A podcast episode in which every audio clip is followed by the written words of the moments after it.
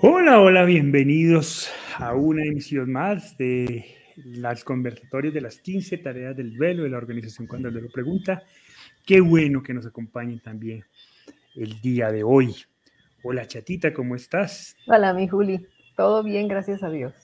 Ah, bueno, muy bien. Hola, Pa, ¿cómo estás? Muy bien, muy bien. Con un saludo muy, muy cariñoso para todas las personas que nos están acompañando hoy. Muchas gracias. Mm, ahí Yesenia dice que nos saluda de Barranquilla. Enidia Hernández, Lupita, Sofía, bienvenidas todas y todos a este espacio que esperamos les sea de mucha, mucha utilidad. El tema de hoy, eh, pues es un tema base, ¿no? de la esencia del duelo, que básicamente es, es, es la sensación, es la emoción, es la experiencia más intensa y quizás más difícil de gestionar cuando tenemos una pérdida significativa. Y es el dolor que esa pérdida genera eh, en toda nuestra humanidad. ¿no? Y es quizás eh, lo, lo, que, lo, que, o nos, o, nos, o nos hunde o nos invita a tomar decisiones. Tiene como esa dualidad del dolor. ¿no? Es tan intenso a veces que simplemente queremos dejar, dejar de sentirnos así, o es tan intenso que somos incapaces de reaccionar y de tomar alguna decisión. Así que pues ese es el tema que vamos a manejar hoy, que básicamente está muy relacionado con toda nuestra propuesta metodológica de las 15 tareas del duelo. En esencia, las 15 tareas del duelo nacieron para dar respuesta a esa pregunta fundamental y es cómo aliviar el dolor producido por una pérdida significativa, en este caso por la muerte de un ser querido. Así que, pues, Pa, ¿qué tal? Comencemos dando contexto, ¿no? ¿Cuál es el papel del dolor? ¿Por qué sentimos dolor? Comencemos a dar pistas, a ver por dónde comenzamos a tejer este conversatorio. Sí, en primer lugar, mm, quisiera aclarar que es se usa la palabra aliviar porque es la que, la que más frecuentemente se maneja en este caso, pero puede prestarse a, confusiones, porque aliviar puede ser eh, disminuir el dolor y eso se puede hacer pues por medio de, de fármacos, ¿no? Tiene un dolor de cabeza uno y entonces toma un fármaco y alivia, pero no, no, no sana el dolor. Es una cosa, es el alivio que puede tener a través de un evento o una experiencia o un fármaco transitorio, aliviar el dolor, que me duela menos, que es lo que muchas veces aspiramos y por eso vamos directamente donde el médico y entonces el médico nos receta para que podamos dormir, para que podamos, eh, que la angustia ¿no? o nos envía al psiquiatra. Y no se trata de eso, no se trata de eso, no se trata de aliviar el dolor, porque el, el, dolor del duelo es, es con natural a la vida. Eh, mientras, mientras vivamos, eh, vamos a tener pérdidas y pérdidas significativas. Y esas pérdidas significativas. el del duelo. Ah, el dolor general. sí. Es, es, por una pérdida. La pérdida de la salud, pero también la pérdida de, de, un, de, un, eh, de la pareja, la pérdida de una mascota, la pérdida de un capital, la pérdida del trabajo, eh, la pérdida de la integridad física, la pérdida de la nacionalidad, etcétera, la pérdida de un ser querido. El dolor por una pérdida eh, en general va a aparecer siempre en la vida. Pérdidas grandes y pérdidas pequeñas. Unas afectan gravemente nuestra vida, otras las superamos fácilmente. Quiere decir que no eran, no son pérdidas significativas, pero aquellas que afectan gravemente nuestra vida, decimos que generan un duelo, hay que trabajar un duelo porque afectaron gravemente el apego que le teníamos a esa, a esa, a esa persona, a ese bien, nos produce un daño importante en nuestra vida emocional, en el equilibrio emocional. Entonces decimos que ahí tenemos un duelo. Y ese duelo no, no, no, no se trata de aliviarlo. Yo creo que las palabras más, más eh, corriente ahora eh, sería hablar de sanarlo, o inclusive gestionarlo o trabajarlo. Algunos también hablan de trascenderlo, ¿no? El duelo, ese dolor del duelo es algo que hay que trabajar, no se puede callar, no se puede eh, eh, ahogar, no se puede dormir. El dolor es un, mensajero, algo útil, que nos, nos está indicando que algo en nuestra vida física o en nuestra vida cognitiva o en nuestra vida emocional es disfuncional, no está funcionando bien y que hay que prestarle atención. Entonces no se trata de, callar ese dolor, se trata de trabajarlo para que no nos haga daño, para que finalmente podamos aprender de él. Entonces, desde ese punto de vista, ¿cómo, cómo, cómo hacer para gestionar el dolor del, duelo? Entendemos que el duelo estará siempre presente y entre más vivamos, más, más vamos a tener duelos. Precisamente es, es, es, por así decirlo, el pago que, el, dolor del duelo es el pago que, hacemos por el privilegio de vivir. Las personas que mueren jóvenes eh, a veces nunca han tenido el dolor del duelo, porque murieron muy jóvenes los niños, no vivieron la muerte del abuelo, seguramente, de sus padres, de su hermano, no han vivido el dolor del duelo en, forma de pequeñas pérdidas tal vez, pero no algo significativo. Pero si hemos vivido varios años, vamos a tener que afrontar muchas veces, muchas veces, en un dolor significativo. Y si llegamos a, la edad madura o llegamos a la tercera edad, ¿no? vamos a tener que afrontarlos.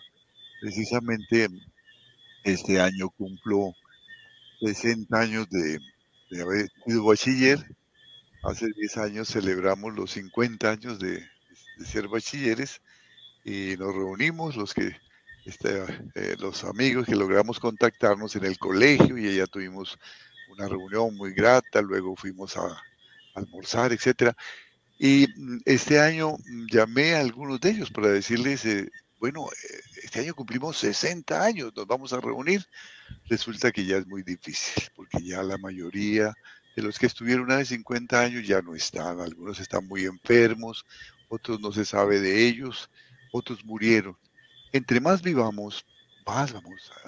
Ayer comentábamos con la chatica que en este mes de, de marzo eh, tres, cuatro, cuatro personas, chatica, cuatro personas, cuatro. personas cercanas a nosotros, cercanas, amigos cercanos, han muerto.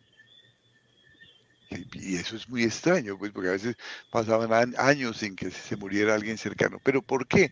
Porque somos personas mayores.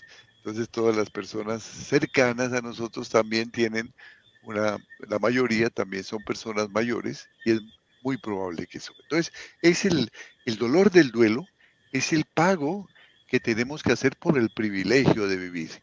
¿Qué hacer ante ese dolor? Primero, eh, aceptar que, tenemos ese dolor y que queremos sanarlo. Y no es fácil a veces, porque nos revelamos, nos da mucho enfado, eh, nos aislamos, eh, no queremos que nadie nos ayude. Y es un gran error, porque si estoy con un dolor físico, voy al médico. Si estoy con dolor emocional, busco a alguien que me pueda ayudar, que le pueda decir, por favor, dígame qué hago. Ese es un paso fundamental. Si la persona no toma ese paso fundamental, pues no se puede hacer nada. ¿Qué hacer? O no puede hacer nada, porque él solito podría trabajar su duelo. Hoy en día hay muchos medios a través de Internet bien usado en el que se puede trabajar el duelo, que es una experiencia normal en la vida de un ser humano y que no necesariamente necesita siempre ser acompañada por un especialista. Lo puede, en la mayoría de los casos, trabajar uno solo. Claro, si es acompañado por un especialista, se facilita más el trabajo. Pero un duelo se puede... Pero hay que sentir, bueno, ¿qué hago? Voy a buscar qué tengo que hacer. Eso es lo primero. Eso es lo primero. Y desde ese momento ya empieza todo a trabajar en favor de sanar el duelo. Entonces, buscamos ayuda. Buscamos ayuda, información, buscamos una persona que conozca, ¿no? Buscamos referentes, personas que, que hayan vivido un duelo similar para preguntarle qué han hecho. Eso, eh. ¿Y para qué buscamos a estas personas? para hacer un trabajo que es importantísimo y el más importante, el más, el más vital, el más definitivo en el duelo. Expresarle lo que estamos sintiendo con libertad, con honestidad, con intensidad, si queremos. Tener un interlocutor, alguien. No, no cometer el error de aislarnos. No me quiero levantar, no quiero hablar con nadie, no quiero ir al teléfono. No, buscar un interlocutor para expresarnos alguien que nos pueda escuchar, expresarnos, llorar, abrazarnos, dejarnos querer, como dice nuestra segunda tarea, amar y dejarnos amar, buscar a los amigos que nos quieren escuchar. A veces nos dan consejos, a veces nos dicen tonterías, no importa, es un amigo que está allí para, para, para, para, para recibir nuestro sentimiento. Expresar es importantísimo no coartar nuestras lágrimas, no coartar nuestro grito, nuestro reclamo. Y cada vez que lo hacemos, sentir que estamos haciendo una terapia, hacer esto con esperanza, con el entusiasmo de que estamos trabajando. ¿no? Guardarse esto para, para mostrar una, una falsa fortaleza, porque nos han dicho debe ser fuerte. En el duelo no se debe ser fuerte. ¿Cómo voy a ser fuerte si he perdido un ser querido? Debo ser flexible, que es diferente. Debo estar abierto al cambio que viene, a, aprender de esto que estoy bien, pero no puedo ser fuerte. Tengo que expresar mi debilidad. Tengo que expresarme vulnerable ante mi familia, ante mí mismo, con amor. ¿no? Entonces nos reunimos en familia para, para hablar lo que estamos sintiendo, para llorar en familia, para hablar en familia, con mis amigos. Esto es lo, lo más importante, lo básico. No aislarnos, buscar ayuda, buscar referentes, personas que han vivido otros duelos y cómo los están trabajando, los duelos similares al mío, cómo es posible que ustedes estén vivos, cómo lograron sobrevivir, qué han hecho, escuchar algunos serán eh, cosas eh, eh, muy sabias, otras no tanto, pero todo eso nos va ayudando poco a poco, la expresión. Hay muchas formas de expresión. A quien le guste hablar, habla, a quien le gusta pintar, pinta, a quien le gusta escribir, escribe, ¿no? a quien le gusta la jardinería, el ejercicio, el deporte, expresa, expresar, expresar, expresar, no aislarse. Yo creo que como primera recomendación esto es clave. Y para eso buscar a la gente que nos ama. A veces gente que hace mucho rato no la contactamos, amigos de la infancia, pero que fueron buenos amigos, amigos del colegio, amigos de, la universidad, amigos del trabajo, amigos de otro vecindario, conectarnos con ellos. Te estoy llamando porque estoy en, en un duelo, en una pena. Murió un ser querido, y sé que tú eres mi amigo y te necesitaba a alguien para abrir mi corazón. Y vamos a revivir estas cosas si es que no tenemos cerca familiares, porque algunas personas nos dicen, es que yo soy solo, yo no tengo amigos. Hay que buscarlos, hay que buscar dejarnos querer para expresar, expresar, expresar. Siempre es importante. Esta es la clave, no para aliviar el dolor ni para ahogarlo, sino para trabajarlo, para gestionarlo, para sanarlo de tal manera que no nos haga daño. Creo que esto es lo primero.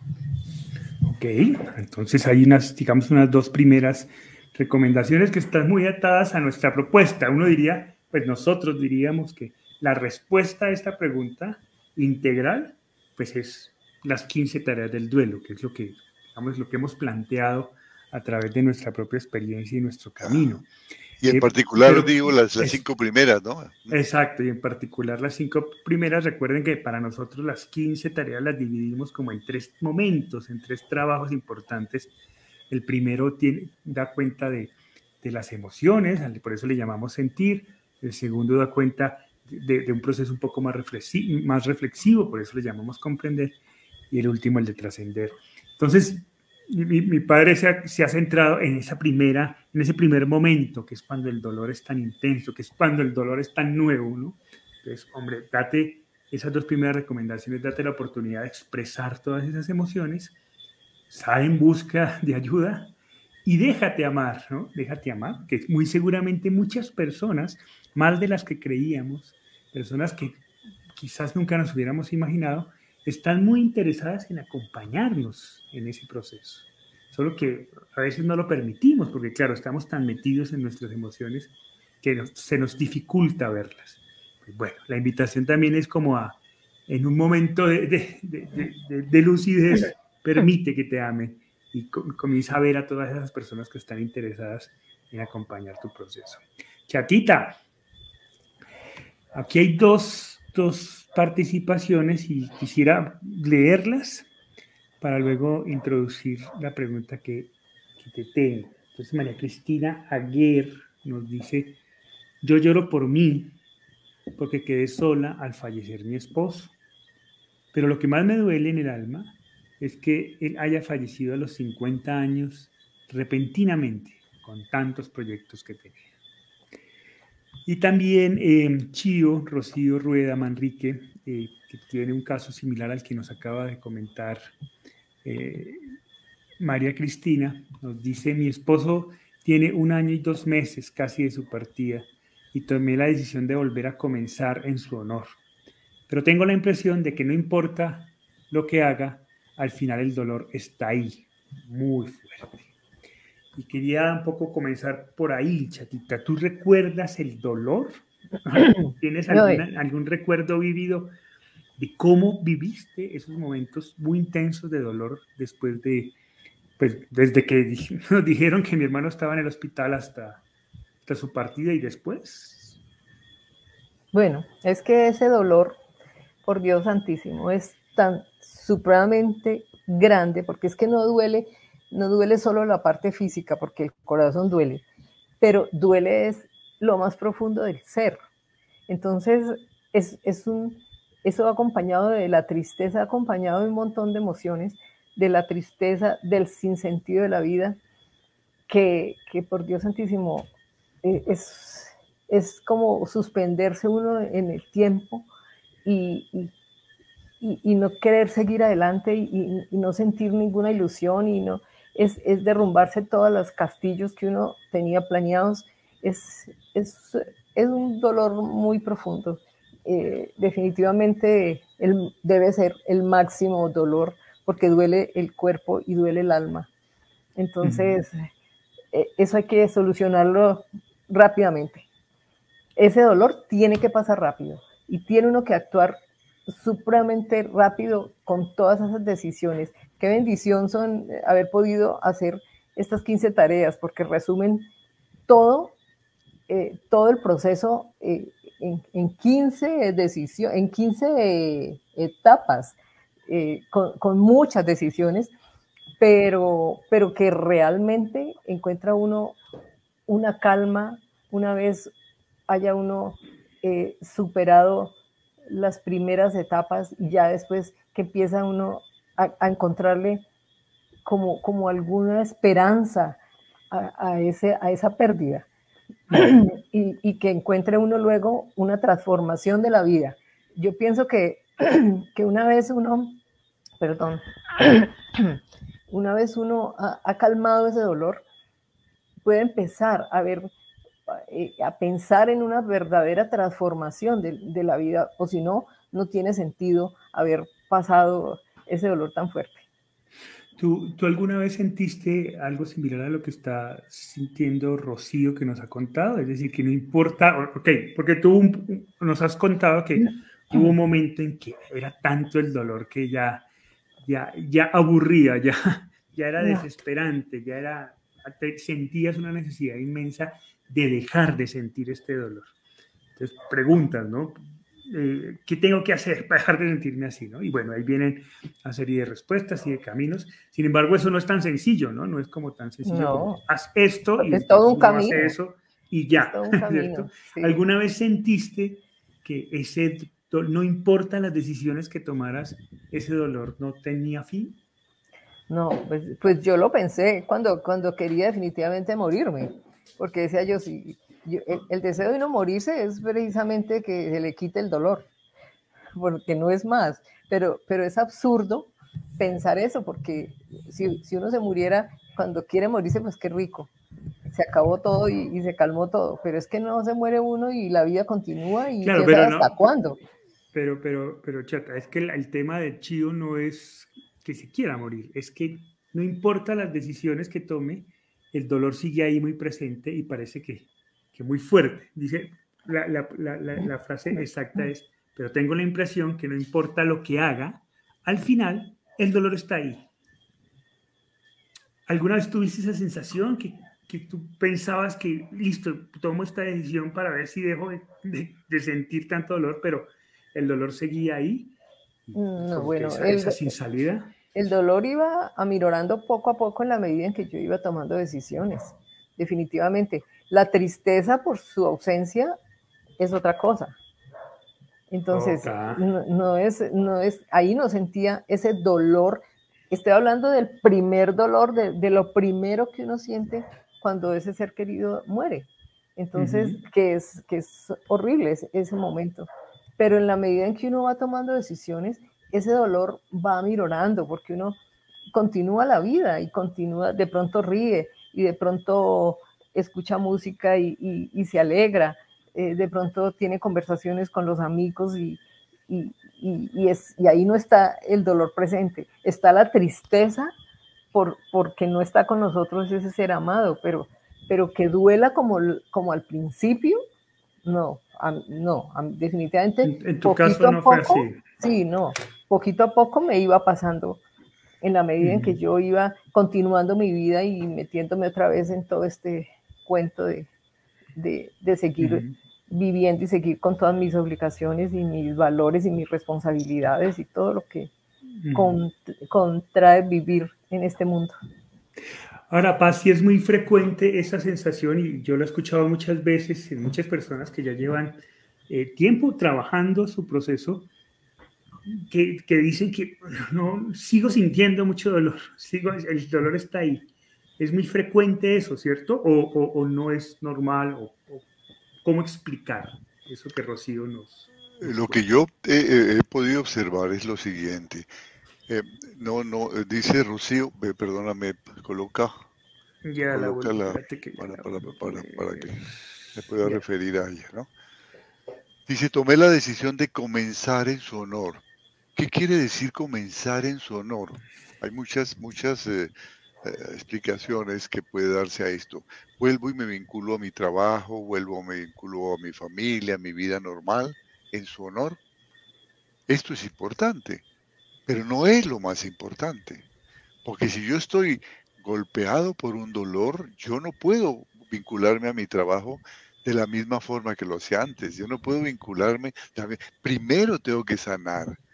Es como cuando estoy en una clínica afectado por una fractura, una dolencia, y digo, no es que tengo que volver al trabajo, ya, no, no me hagan nada, no, eh, póngame, una venda y salgo porque tengo que trabajar.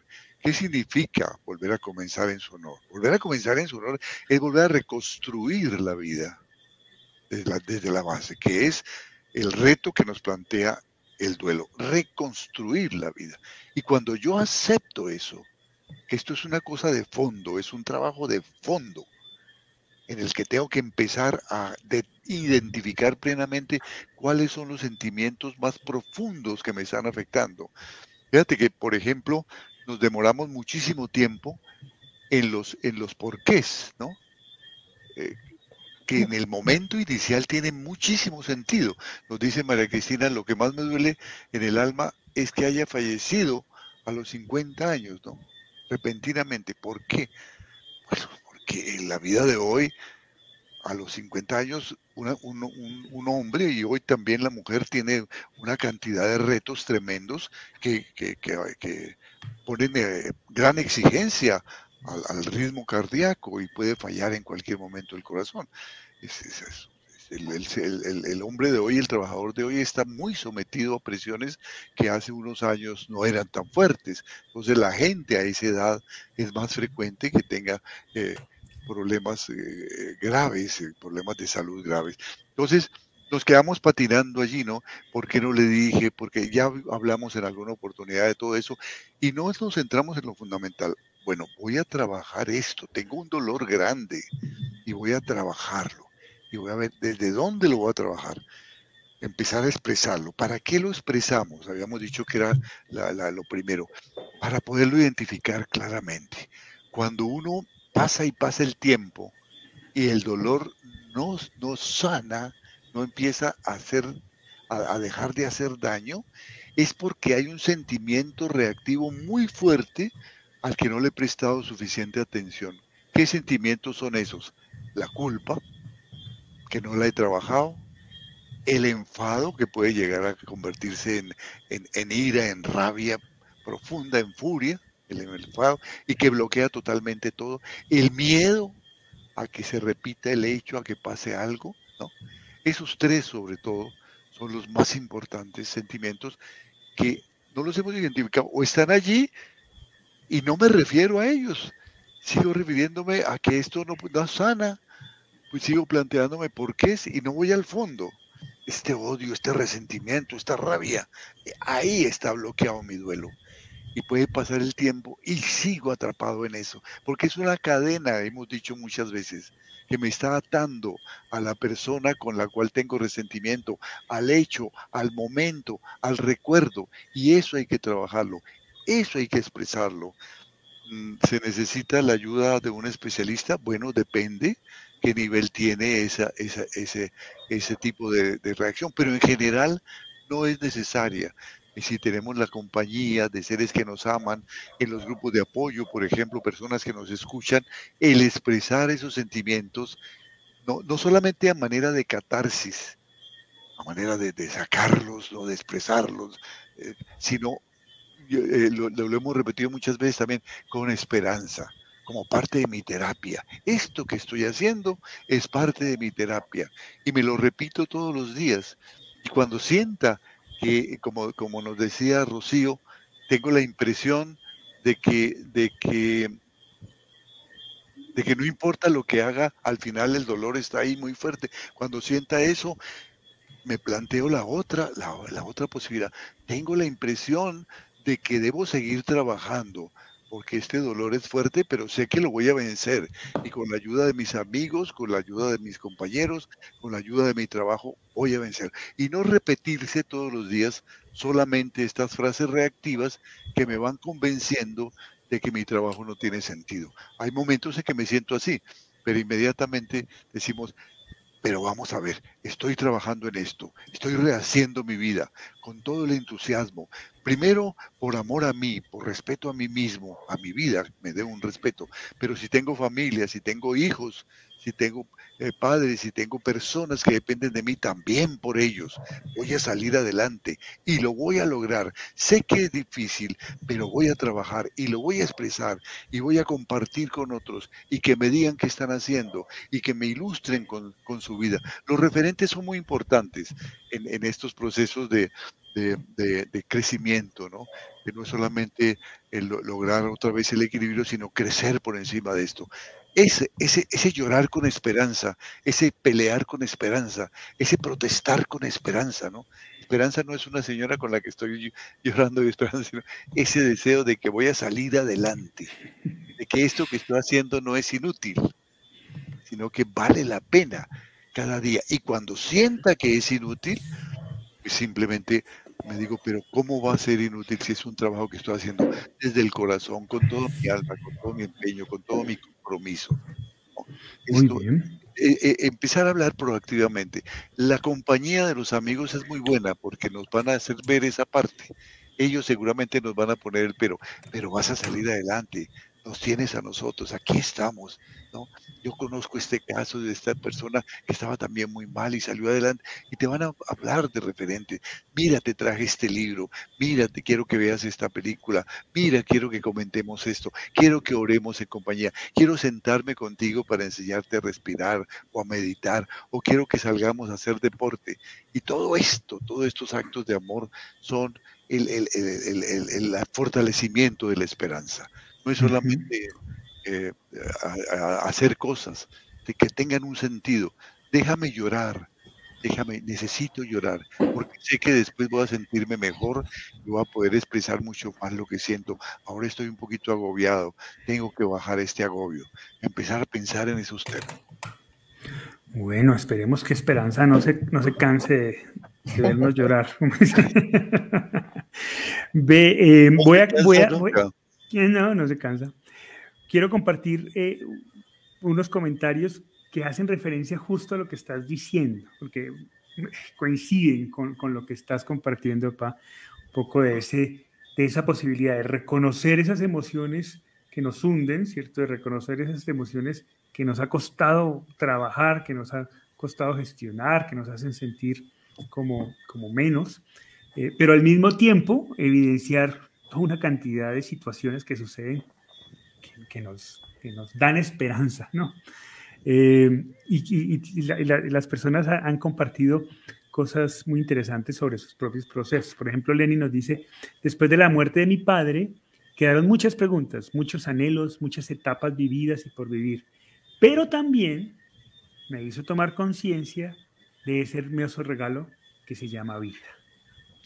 E, e, e, ese es un ejemplo perfecto de lo que tú estabas diciendo, ¿no? Es como, como reconocemos que no ha sido fácil, cómo reconocemos que es complejo, pero también cómo aceptamos que, que hemos avanzado, que el solo hecho de tomar decisiones, de decidir volver a retomar nuestra existencia, ya es un regalo, ya es un avance, ya es algo que tenemos que comenzar a agradecer y a evidenciar y a aceptar, aceptar la posibilidad de estar bien. Es que a veces la vida nos comienza a regalar una cantidad de cosas, pero no queremos aceptarlas, porque es que pareciera que nos sintiéramos cómodos en medio de la tristeza. Y, claro, la, tristeza está ahí, el dolor está ahí, pero las cosas maravillosas también están ahí. Y el poder verlas hace parte de ese proceso de sanación. El aceptar que están ahí presentes también, junto al dolor, junto a la tristeza. Lady Tere nos dice la necesidad de no sentir dolor nos hace buscar ayuda, una salida, y la hay, hacia la tranquilidad y paz. Ayer fue un día muy difícil, pero hoy me levanté con tanta vida y paz. También un ejemplo de ese pero, ¿no? Ese, ver las dos caras de la moneda. Ale Muro nos dice, los sigo desde hace tiempo y han sido una red de apoyo muy significante para mí. Entendí que el dolor es inevitable, pero que tengo muchas razones para seguir adelante. Continué con mis actividades diarias a pesar de todo y decidí reconstruir y resignificar. Gracias por ser parte de este proceso. Fíjate que eh, eh, estamos hablando siempre de proceso, ¿no? Al comienzo vale todo esto, al comienzo vale eh, la, la, la el poco optimismo que hay sobre lo que estamos viviendo, el pensar que este dolor no, nunca sanará, el pensar que, fui tocado por el dedo del destino que fui castigado por algún Dios que, que, se está vengando de mí. Todo eso vale al comienzo y todos los porqués que me hago, todo eso vale al comienzo. Pero el expresarlo, el decirlo, el decirlo, siendo consciente de que sé que tengo que hacer un trabajo, de que puedo salir adelante, no para hundirme, esto es un trabajo que tengo que hacer. Poco a poco, me va permitiendo pensar en términos proactivos, como nos decían los, que acabamos de leer, ¿no? Pero sé, soy consciente de que poco a poco voy a salir adelante, de que estoy trabajando, de que afortunadamente el dolor nos va a acompañar siempre, por Dios, es que el dolor no, eh, sin dolor la vida no tiene sentido todos los eh, actos importantes de la vida suponen dolor. Otra cosa es que el dolor, en lugar de avisarme que debo crecer, me cause daño y me deteriore o eh, limite mi crecimiento. Entonces ese es un dolor que me está dañando, ese es un dolor que pasó el límite. Ya dejó de ser un mensajero que me está indicando que hay algo que tengo que hacer en mi vida y se convirtió en, algo que me está dañando. Eso es otro, eh, otra cosa. Pero el dolor siempre es importante. Lo decimos siempre eh, que, la vida son como esa, esa, ese tejido plano, ¿no? Hecho de muchos momentos de dicha en la urdimbre y una trama en, en 90 grados cruzados, ¿sí? De los momentos de dolor. Y eso es lo que le da textura a la vida. Como las teclas negras del piano, los bemoles. La vida tiene sus bemoles. Y esto es lo que le da sentido a la vida. Sin dolor no crecemos, sin dolor no nos retamos, sin dolor no buscamos ayuda, sin dolor no nos abrimos al amor, sin amor no nos abrimos al aprendizaje, sin dolor no nos abrimos a la esperanza, sin dolor no hacemos amigos, sin dolor no hacemos familia. El dolor es sano, es bueno, pero tenemos que aprender a afrontarlo, a manejarlo, a entenderlo, a interpretarlo, a trascenderlo y no quedarnos pensando que este dolor es para siempre. Ningún dolor es para siempre, a no ser que así lo decidamos. Y esa es también una decisión que, puede uno tomar eh, dañina, ¿no? Decidir que, lo mío no tiene solución. Mira que, que, al principio cuando comenzamos todo este camino de las 15 tareas, había algo que, que a mí particularmente siempre me hizo ruido y era, eh, era el número 15. y de que de hecho mucha gente se acercaba y nos dice, 15 tareas, eso no termina nunca, ¿no? Em, y claro, en términos de, de, difundir, términos de comunicación, eh, pues no es muy amigable decirle a la gente que tiene que hacer 15 tareas. Yo, yo acostumbro decir, no, no son 15, son muchas más decisiones, muchas más decisiones. Pero cada vez me hace más sentido ese número, porque creo que cada vez es más responsable con la gente. Creo que si hay algo que nos ha hecho daño en esta sociedad moderna, es esa es esa venta de lo fácil, de lo rápido, las tres tareas del éxito. Las, Cuénteme el secreto, el secreto. Cuando, cuando llegan más lejos, llegan hasta el 7, pero porque es que el 7 es un número mágico. Es un número mágico. Eh, pero, pero todo es como que, mire, haga estas tres cositas y ya va a pasar. Creo que eso nos ha hecho creer que los procesos son, son que, que, los procesos es cuestión de, de decidir una cosita y al otro día ya está el duelo es un proceso que reconstruye el, sentido de vida. Eh, o sea, se nos, ha, se nos ha movido el piso completamente en todos sus cimientos y volver a construirlo para, para, para, poder, para poder hacer una construcción mucho más fuerte, con mucho más sentido, mucho más bella, pues exige un trabajo, un proceso, una dedicación, tomar esto con seriedad. Y entenderlo de esta manera, de alguna forma, me permite aceptar que quizás esto tome su tiempo, que no porque ayer haya decidido reconstruir mi vida, ya el otro día esté reconstruida. No, que va, que va a tomar un tiempo, que quizás haya momentos en donde me vuelva a sentir muy triste, que quizás haya momentos en donde me sienta muy contento, y que entender esa nueva realidad, pues hace parte de un proceso que te va a, llevar a, a trascender, lo que nosotros llamamos trascender el dolor. Angélica Castillo nos dice, cuando empecé a escucharlos, no creí que el dolor iba a pasar. Ahora es real y no solo pasó, sino que mi vida cambió para bien. Me siento una mujer, una mejor persona y honro a mi esposo creciendo a cada paso. Chatita, ¿tú, tú cómo sientes hoy con, el, con la perspectiva del tiempo y de todo tu proceso? ¿Cómo sientes esos momentos de dolor? ¿Cómo los mm, ves hoy? Ahorita, después de, todo este tiempo, ya no tengo dolor. Dolor ni físico ni en el alma. Me da tristeza. Me da nostalgia. Me da nostalgia. Eh, quisiera tenerlo a mi lado y, hago, se me va la, la, mente pensando, imaginándomelo y cómo, cómo estaría ahora. Y, pero entonces a la final de, poder, de ponerme a pensar todas estas cosas, digo, pero no hubiera pasado nada de lo que ha pasado. La vida hubiera sido muy diferente. Entonces, hago una evaluación de todo eso que pasó. Hago una evaluación de cómo cambió mi vida, cómo creció mi vida por, por este dolor de Hugo Alejandro. Y, y le agradezco a él que pude asimilar su ausencia con altura y que la supe manejar y que, y que, y que no solo eso, sino que cada vez está más presente en mi vida y que cada vez me siento más feliz de tenerlo en mi corazón y que sea mi compañero de vida y que me mueva a, seguir adelante. Es, eso, eso me da mucha satisfacción y agradezco a mi hijo todos los días esta, esta grandeza de vida. Mayeli Pino dice, buenas tardes, mi hijo falleció hace casi dos años. Creí ya no había dolor, pero últimamente el dolor ha regresado.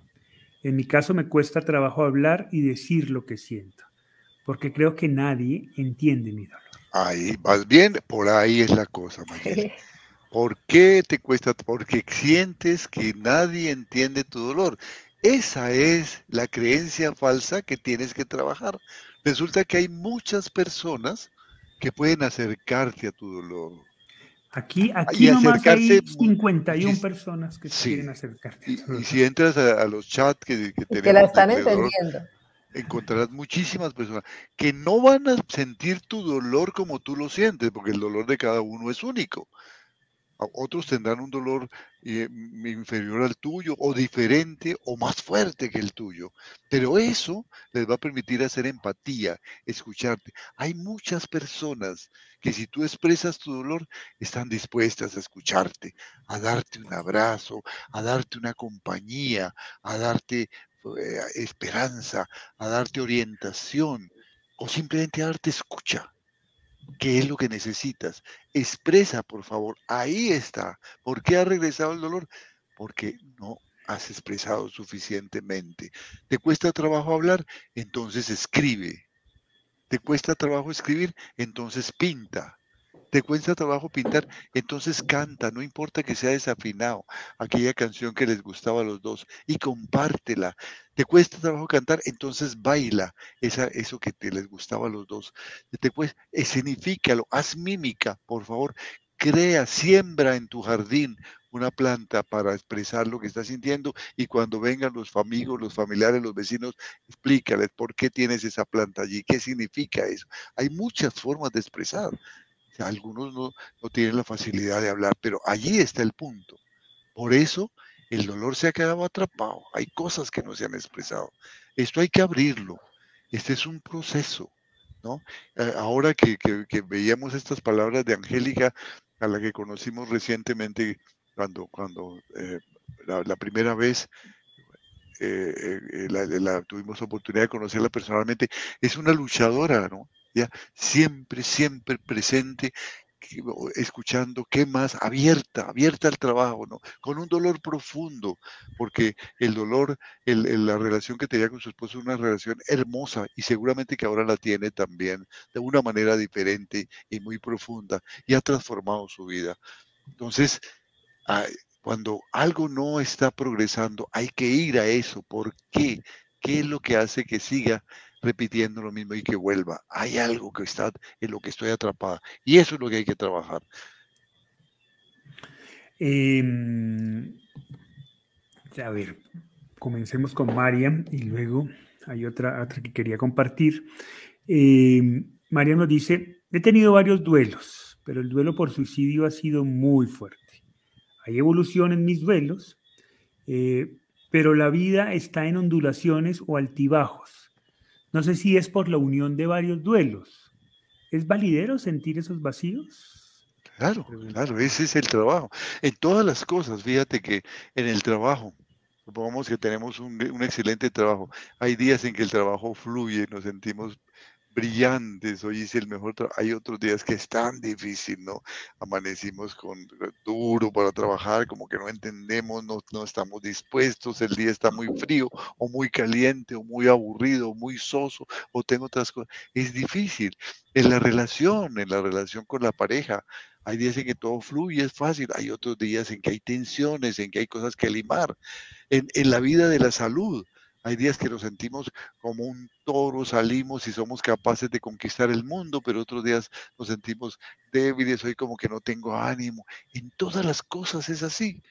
Hay momentos en que estamos plenos y todo. El, lograr que esa, que, esa, que esa onda sinusoidal de las variaciones normales de la vida no tenga picos altos o, bajos que me, que me afecten mucho y también altos.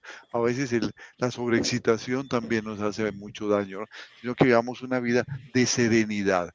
La palabra es serenidad, de equilibrio, en donde aceptemos las cosas hermosas de la vida, pero también aceptemos que la vida tiene sus sinsabores, sus momentos difíciles.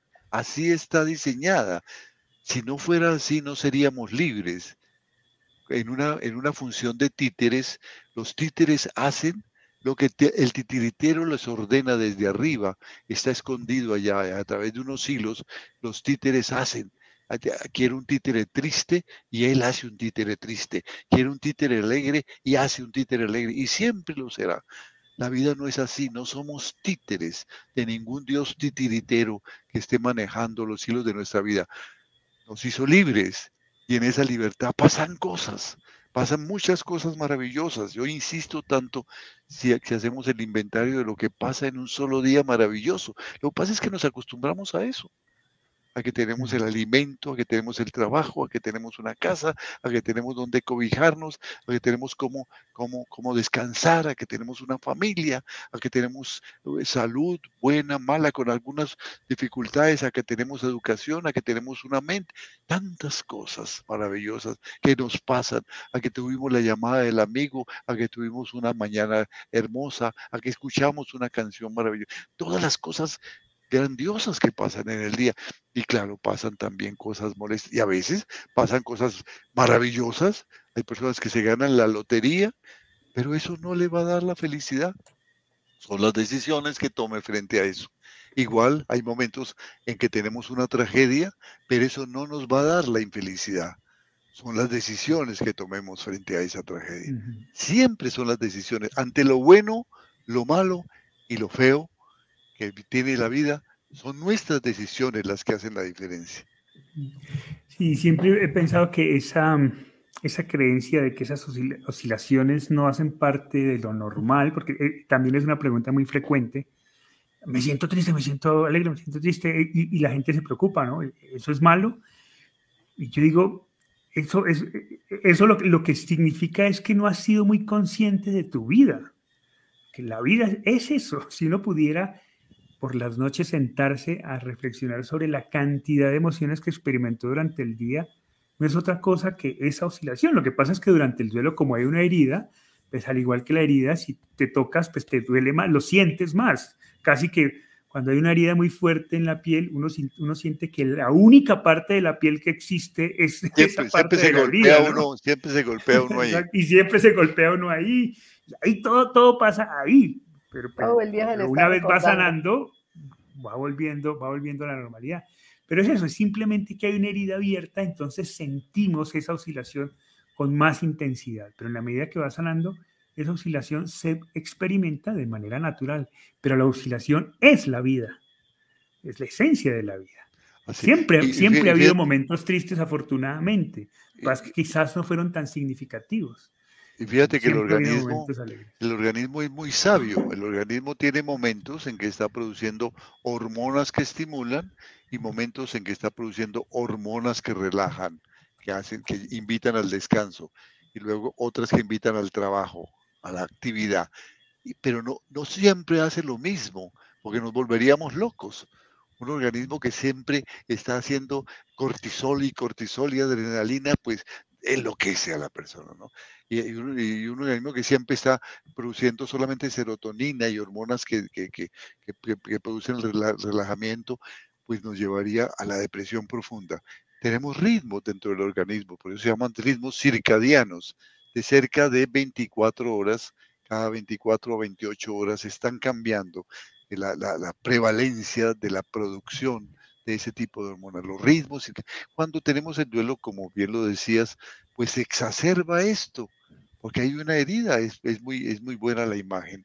Y entonces mm. ya no manejamos esto con la misma naturalidad, porque hay algo allí en donde todo el organismo está tratando de sanar, como cuando tenemos una herida empieza a cicatrizar y todo, todo, se, todo, todo el organismo da la orden de sanar la herida.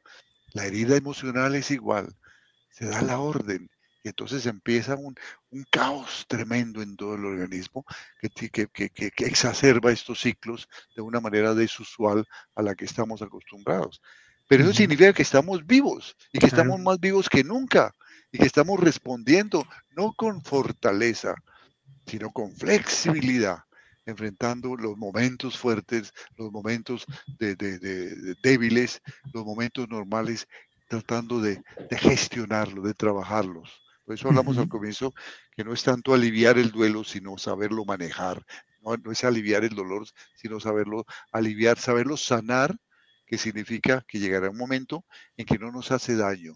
Será un compañero grato que nos avisará que hay muchas cosas por crecer todos los días. Adriana Parres nos dice, el dolor en estos dos años también me indica que estoy viva, que siento, porque en algunos momentos siento que estoy sin estar. Qué maravilla. Eh, chatita, Aida Mercado nos dice, mi hijo de 39 años hizo su transición hace dos meses. Su, muerte fue un tanto inesperada. El dolor ante ello me rebasa. La tristeza por su ausencia es muy grande. Busco de, de qué sostenerme, pero no es fácil. ¿Tú de en tu caso particular, ¿de qué te sostenías? ¿Qué te ayudó a ti a, aguantar ese dolor? Bueno, a mí me sostenía mi, amor por la Virgen al comienzo, por Dios Santísimo. Esa fue mi compañera de, lucha en mi dolor. Esa, es, fue importantísimo porque solo con ella yo, yo podía salir de esos momentos tan difíciles y, quedaba como, como ahí, como tranquila un poquito. Pero definitivamente es que eh, Aida, es que tiene dos meses, por Dios, y, y eso es un dolor tan grande que, que se va sanando poquito a poco. Es el dolor por, por perder un hijito y tan reciente, pues yo te entiendo lo que puedes estar sintiendo. Pero, pero hay mucha esperanza y, y si muchos hemos podido salir de ese dolor tan grande, tú también vas a poder salir de ese dolor gigante que tienes, eh, poquito a poco, y si lo trabajas, si lo sabes, trabaja, y si quieres salir adelante lo más pronto posible, no quiere decir eso que, que los olvide uno o que, o que ya no nos vaya a hacer falta o, que ya, ya nos acostumbramos a que no está. No, eso, eso no es así porque no vamos a acostumbrarnos a que, a que no están, siempre los vamos a añorar, siempre los vamos a extrañar, pero ya no duele, yo estoy hablando del dolor que se produce en esos momentos que, son, que es muy difícil y es muy duro. Poquito a poco ese dolor va calmando en la medida en que uno va poniéndole todo su trabajo y toda su necesidad de salir de ese, y además que, que saliendo de ese dolor puede uno pensar claramente, puede uno tomar decisiones más, más claras, porque uno en pleno dolor es imposible poder eh, como, como pensar lo que tiene que hacer. Tiene primero que irse calmando, ir tomando decisiones poquito a poco, ir respirando, ir tranquilizando para poder empezar a, a salir adelante. Pero se sale. Pero allí es donde la ayuda es importante, ¿no? En esos primeros momentos en que uno no sabe qué hacer, consultar con otras personas con, que están viviendo, qué se hace con un especialista. Eh, hoy en día, en, esta, en este medio, hay cantidad de fuentes quienes han entrado, por ejemplo, a nuestro, a nuestro eh, portal de las 15 tareas van a encontrar una cantidad de material para, para que, que, está sugiriendo qué hacer, porque como bien dice la chatica, en esos primeros días los dolores tan fuertes que no se nos ocurre qué hacer. Entonces hay que buscar las personas que están un poquito más adelante, qué hicieron, y empezar a, aprender de ellas, no para imitar lo que hicieron, para adaptarlo a mi propio caso. De una aprendo una cosa, de otra otra, con una no me identifico, con otra sí, esta idea me llega al alma, esta idea me aclara muchas cosas, esta no la entiendo, voy a profundizarla más, a ver qué significa y estar. Ese es el trabajo que hay que hacer, buscar, buscar, buscar. No nos hemos referido a esa tarea que es tan importante también, ¿no? Y si, si realmente siento eh, que, las energías me han abandonado, es posible que tenga que preocuparme por mi parte de salud, por cuidar mi salud.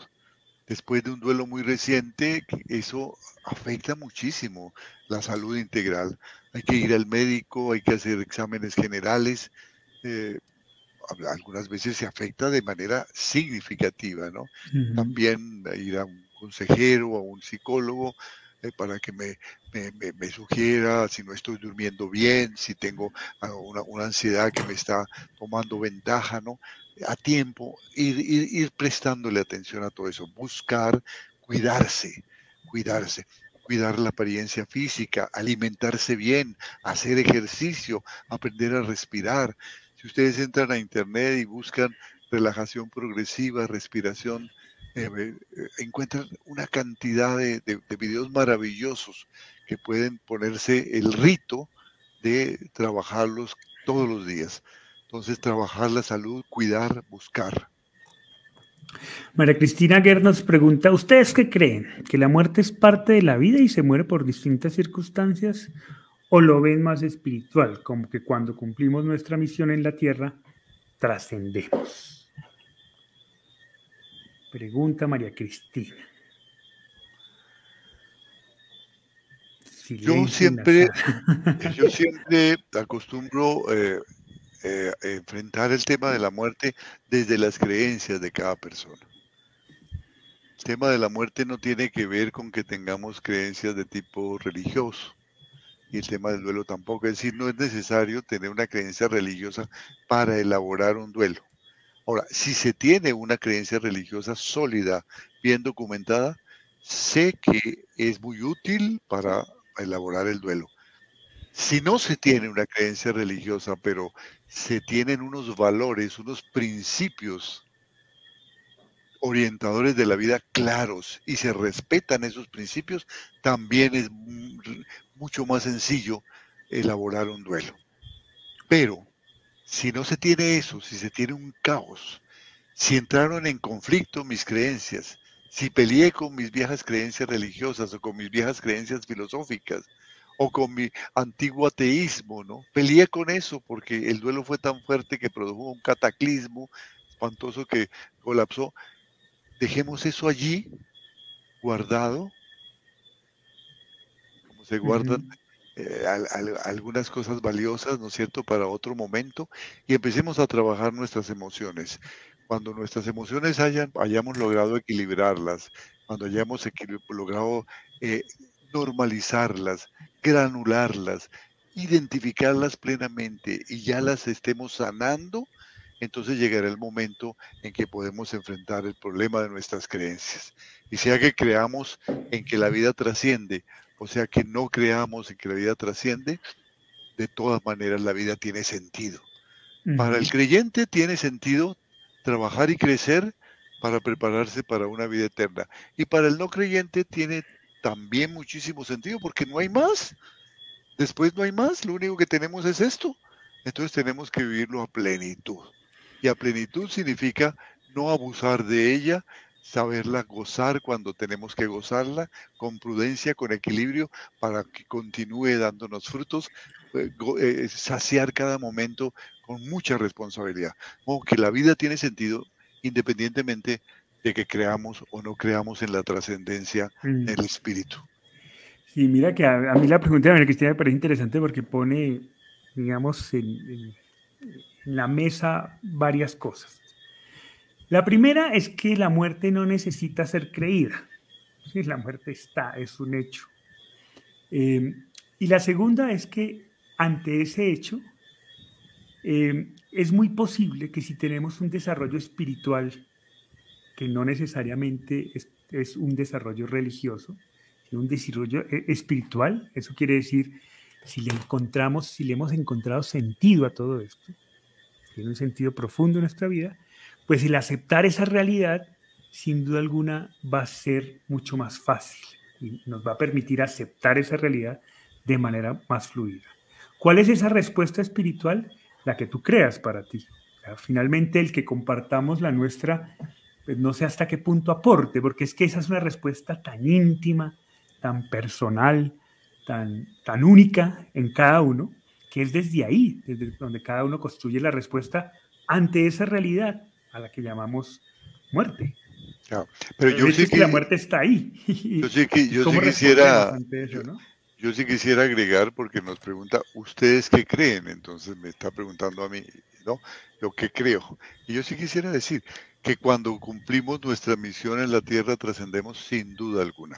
Tenemos un proyecto de vida y una vez que lo hacemos, nada ni nadie nos detiene y continuamos en otra dimensión, en otra, eh, en, otra frecuencia, donde quieras, en, el desarrollo de nuestra, de nuestro, de nuestro, de nuestra conciencia eterna. Hay, hay, algo, hay algo que trasciende lo temporal, la solamente, ¿no? La conciencia. Sobre eso posiblemente debiéramos hablar en alguna, en algún conversatorio sobre, sobre la conciencia, que es una de las cosas más maravillosas que tenemos, es, el encuentro cara a cara con lo eterno. Para mí la conciencia es mucho más que un proceso bioquímico. Y, es lo que me reta a pensar que, que luego de, cumplir el proyecto continuamos con otros proyectos seguramente. Y a veces eso se cumple en, en, varios años, o a veces en pocos años, o a veces bastan algunos meses o días de vida intrauterina para cumplir el proyecto. Dice María Cristina, muchas gracias por su respeto. Mi pregunta fue porque trato de buscar respuestas y sí, María Cristina, de eso se trata el duelo por la muerte de un ser querido, de encontrar esas respuestas. Ese es el camino, ese es el camino. Así es. De todo eso. escuchar una y otra y otra y confrontar. tu respuesta. Yo estoy, yo, yo concuerdo con las dos cosas que ella puso allí. Es, es parte de la vida, la muerte, y que cuando cumplimos nos vamos, sea de la forma que sea que se suicida, que lo matan, que se accidenta, que una enfermedad, eso es lo de menos. Trascendemos de, alguna cosa nos tenemos que morir cuando es el momento. Entonces, para mí, mira, Hugo Alejandro, eh, seis meses antes de morir, se rodó por el abismo 60 metros y no tuvo ni un morado. No le pasó absolutamente nada. Pérdida total del carro. Todo para verse muerto en ese momento.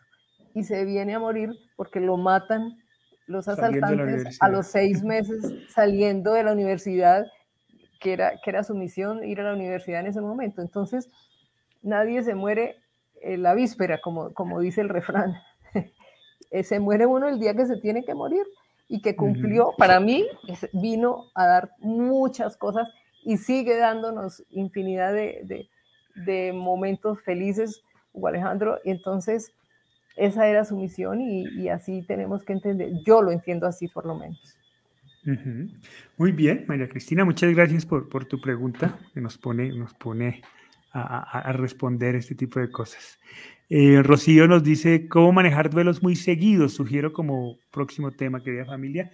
Por ahí hay algunos conversatorios sobre duelos múltiples, pero creo que podemos volverlos a, retomar en alguno de, los próximos conversatorios. Vamos a ver, hay algunos ahí en cola pero seguramente podremos tratarlo más adelante. Rocío, muchas gracias por tu sugerencia.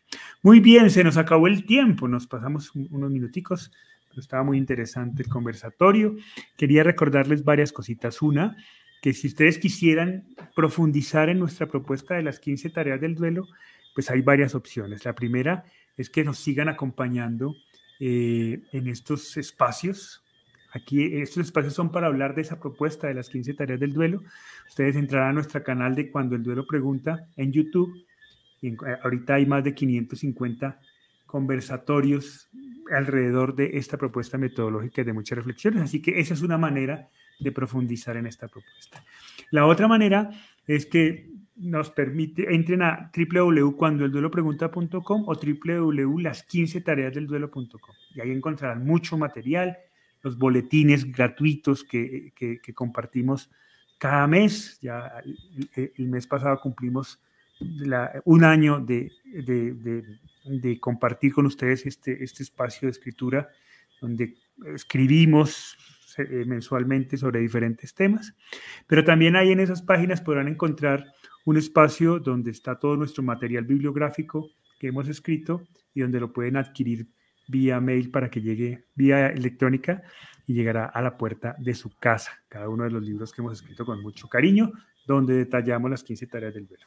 Y la tercera opción para profundizar en las 15 tareas del duelo, pues es que nos acompañen en las certificaciones. Esta semana eh, iniciamos el lanzamiento de nuestra certificación madre, nuestra gran Tenemos varias certificaciones sobre duelos específicos, pero hay una que es como la, la que cobija todo eso a la que llamamos la certificación en las 15 tareas del duelo. Pues bien, esta, esta semana iniciamos inscripciones para todos aquellos que nos quieran acompañar en esta certificación, donde durante cuatro meses, en dos horas semanales, en un encuentro por Zoom con personas de todos los países de Latinoamérica, nos encontramos para dialogar de manera más detallada en cada una de nuestras propuestas. Así que, pues eh, esas son las opciones. Quienes quieran más información, de la certificación, pues se pueden contactar con nosotros a través de nuestras redes sociales y con muchísimo gusto les brindamos toda la información necesaria. Muy bien, muchas gracias, chatita. A ti, mi Juli, y a todos que hoy estuvo muy movido este chat y, sí, vi gente queridísima que hacía rato y que extrañaba como Olivia y Angélica y Adriana. Mariam. Ale. hay, una cantidad de gente que regresa al, calor de hogar. Muchas gracias por escucharnos y por acompañarnos, que nos sentimos reforzados con esa compañía.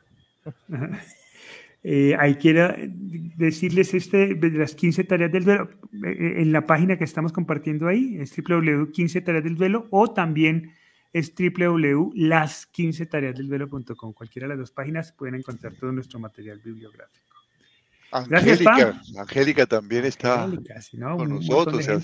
Alemuro. Marcela. Alemuro, Marcela. Toda, la, vieja escuela. Todas las amigas queridas de. Muchas gracias, de, de, varios añitos que nos acompañan. Chío, bien. Muy bien, muchas gracias, sí, a todos ustedes por acompañarnos en este espacio. Eh, si tienen algún otro, alguna otra sugerencia de tema, también contáctese con nosotros por nuestras redes sociales. Díganos, quiero que hablen sobre esto. con mucho gusto tomamos en cuenta sus sugerencias y las tratamos en un espacio como este. Nos vemos entonces dentro de ocho días en un conversatorio más de las 15 tareas del duelo por nuestro canal. Y cuando se lo pregunta si les gustó, compártanlo, suscríbanse y apóyennos. Esa es la mejor manera en que pueden apoyar y construir y, contribuir a que este espacio siga creciendo. Un, abrazo para, María Angélica. Un besito para María Angélica. Besito para María Angélica. Muy bien. Un abrazo para todos y nos vemos dentro de ocho días en este mismo espacio, a esta misma hora, con un tema más de las 15 tareas del velo. Chao, chao.